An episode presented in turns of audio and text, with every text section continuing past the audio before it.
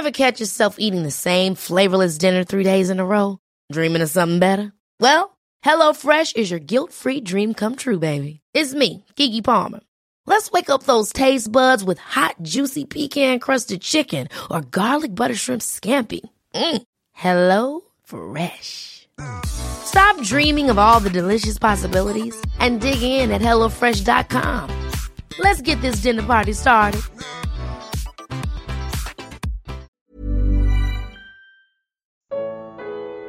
Que podemos aprender de nossos erros? Romanos 9. Comentário de Mari Persona.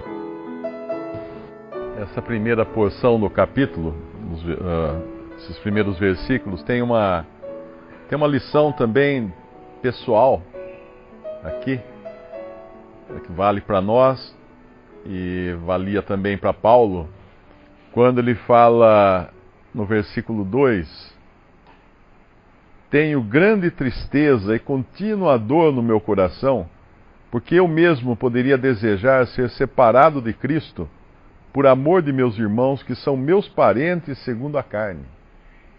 Então, essa, essa afeição tão grande que ele tinha por aqueles que eram do seu próprio povo, ela podia até mesmo interferir no seu trabalho. E isso é uma coisa que acontece conosco também. Muitas vezes nós deixamos as nossas afeições naturais uh, invalidarem a palavra de Deus, interferirem na, naquilo que Deus deseja. Porque, ah, eu tenho dó, ah, mas é que pena, não, mas eu gosto tanto. E, e essa é uma lição, porque Paulo cai nisso aqui.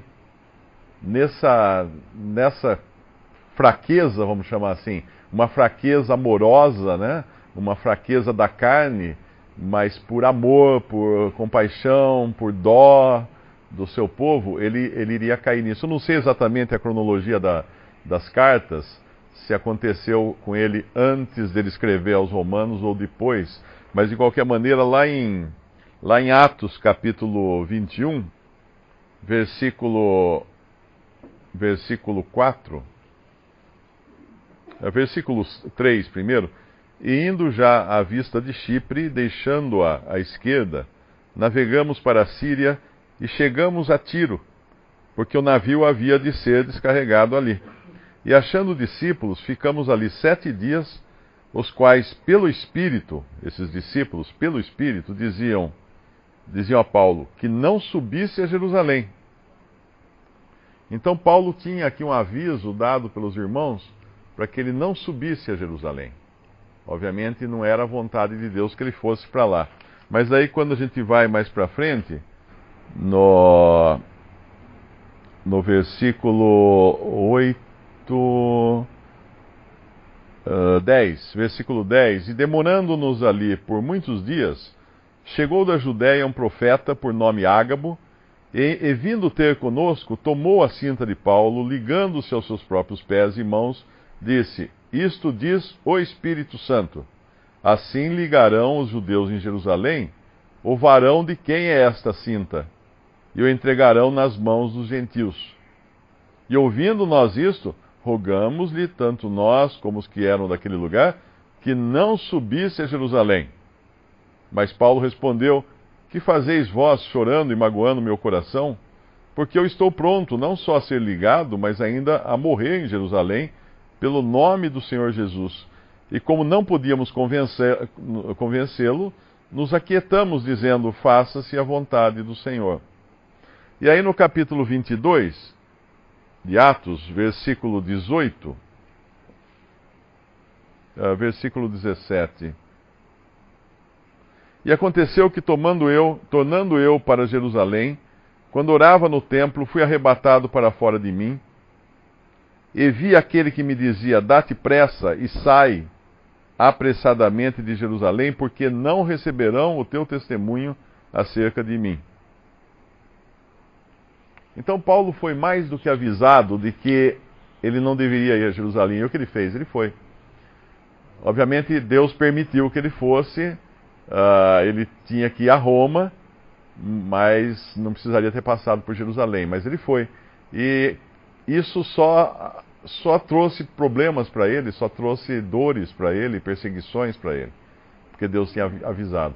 Então aqui a gente descobre o porquê dessa decisão de Paulo. Ele tinha um, um, uma tristeza, uma dor contínua no coração, ele tinha uma afeição sem medida por, pelo seu povo, a ponto de, às vezes, tapar os ouvidos para aquilo que era da, a palavra de Deus uh, exortando. E nós, muitas vezes, também nos deixamos levar por sentimentos afetivos. Isso é muito fácil, né? Com um filho, com um familiar, com uma esposa, com um esposo, e atropelamos a palavra de Deus uh, por causa desses sentimentos. Então, é apenas uma observação, um parêntese aqui. E Paulo era um homem como nós, né, sujeito às mesmas, às mesmas coisas que nós. Esse pode ser um capítulo até que a gente consiga aprender, entender, explicar, mas é também um capítulo, na minha opinião, mais difícil da gente aceitar. Porque ele fala da soberania de Deus, da justiça de Deus, eh, de que Deus é Deus. Nós às vezes nos esquecemos de que Deus é Deus. Nós queremos moldar Deus aos nossos pensamentos, queremos um Deus feito sob medida. E, e às vezes nos indignamos, como ele fala aqui, uh, no versículo 14: Que diremos, pois, que a injustiça da parte de Deus? Quantos de nós já não, não, não achou que Deus agiu injustamente em algum sentido na nossa vida? É claro que isso a gente aprende às vezes do jeito mais difícil. Porque Deus é Deus, não há como questionar a Deus. Só dá para baixar a cabeça e falar: Senhor, seja feita a tua vontade.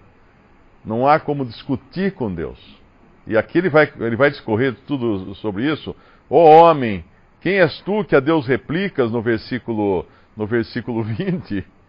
Porventura coisa formada dirá ao que a formou, por que me fizeste assim?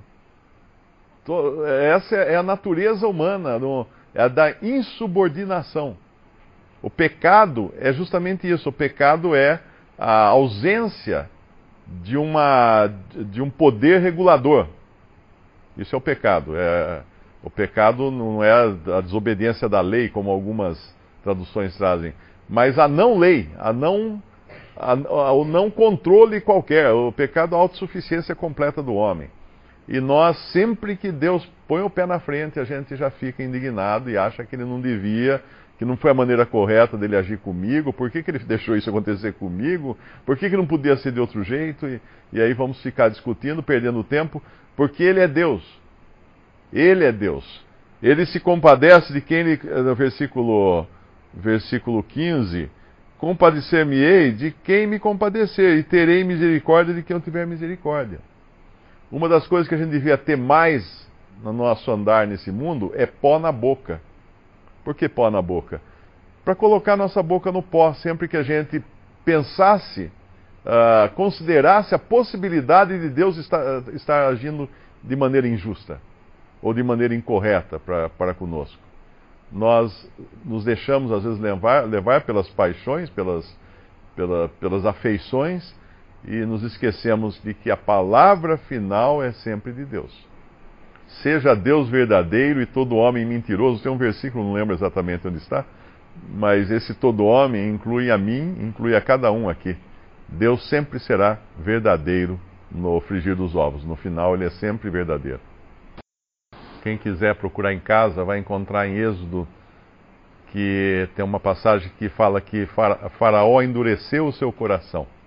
E aí em seguida tem outra passagem que fala que Deus endureceu o coração de Faraó. A pior coisa na relação com Deus é quando nós endurecemos o nosso coração, porque corremos o risco de Deus depois, então, endurecer o nosso coração. Nós sabemos que isso aí vai ser a perdição daqueles que ouviram o Evangelho no tempo da graça, endureceram o seu coração, não deram ouvidos à verdade para se salvarem, não tiveram amor pela verdade, então Deus enviará a operação do erro. Para quê? Para endurecer o coração, para que eles creiam na mentira, todos que não receberam a verdade. Isso depois do arrebatamento. Visite respondi.com.br. Visite também 3minutos.net.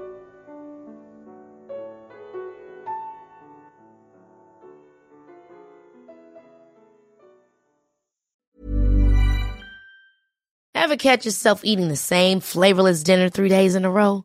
Dreaming of something better? Well, HelloFresh is your guilt-free dream come true, baby. It's me, Kiki Palmer.